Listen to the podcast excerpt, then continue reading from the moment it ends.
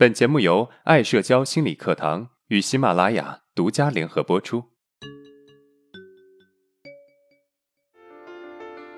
走出社交恐惧困扰，建立自信，做回自己，拥有幸福人生。大家好，我是爱社交创始人阿伦。今天我们课程的主题是：为什么我总会不由自主的与人竞争？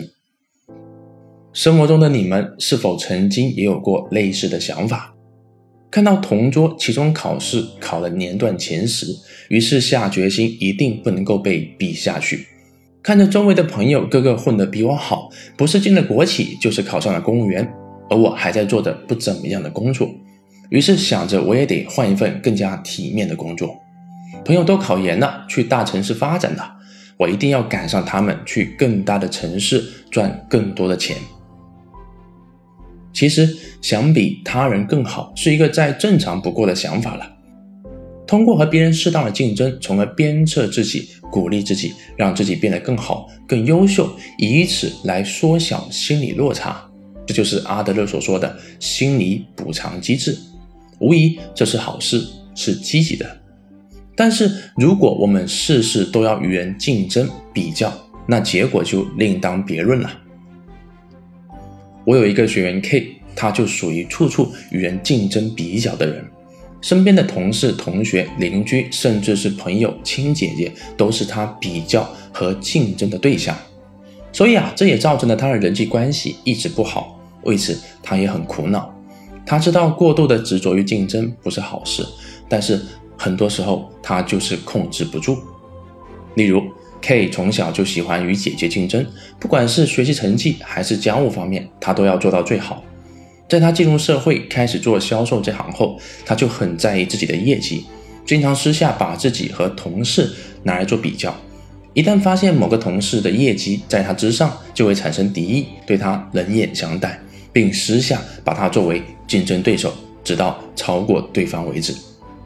我们都知道，这种不良的竞争关系的形成与个人的性格有很大的关系。比如敏感、好胜心强、自卑的人，往往也容易与人比较，因为他们想通过这种简便易行的方式重拾对自己的肯定。但是，造成 K 容易与人发展成竞争关系的另外一个主要原因，其实是家庭出生顺序。出生顺序理论是奥地利心理学家阿德勒提出来的。他认为，生在同一个家庭的儿童，由于出生的顺序不同，会影响他们不同的行为风格。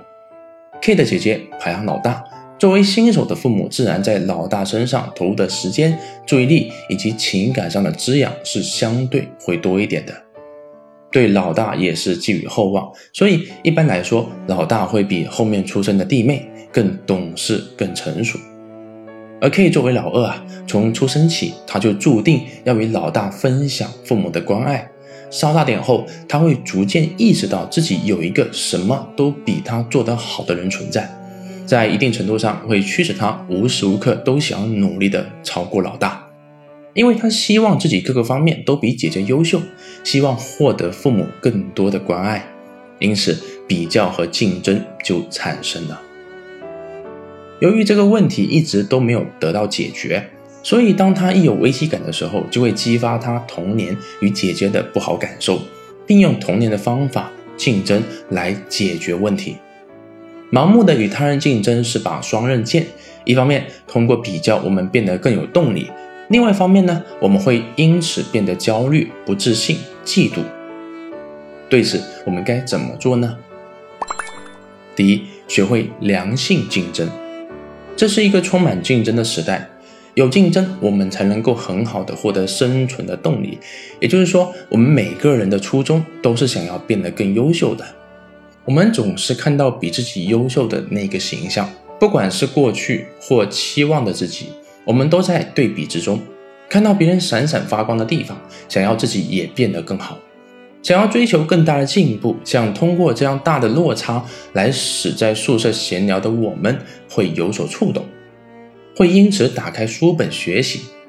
所以，良性的竞争本身并不是一件坏事，只要我们能够调节与他人对比时产生的不快，接受并允许别人比我们好，同时迅速给自己制定出追赶计划，每天进步一点点，努力达到那个优秀之人的水平，这才是良性竞争应该有的知识。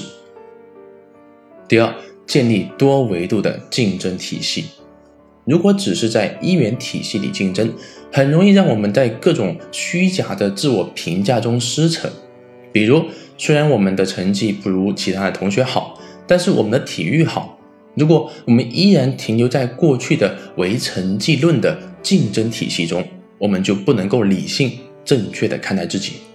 夸张的说，中国可能会因此失去一个很棒的运动冠军。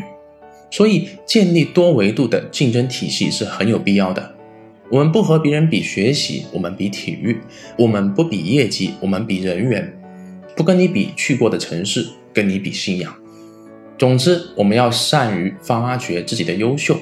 我相信啊，你总归能够找到自己的优点的。接下来，我们来回顾一下今天的内容。第一。通过和别人适当的竞争，从而鞭策激励自己，让自己变得更好，这就是阿德勒所说的心理补偿机制。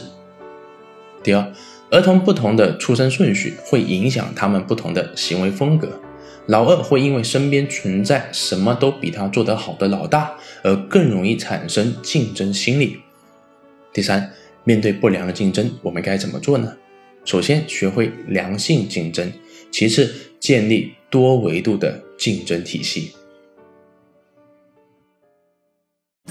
粉丝福利来了！为了更好的帮助大家，方便有共同经历的人互相交流，爱社交粉丝群成立了。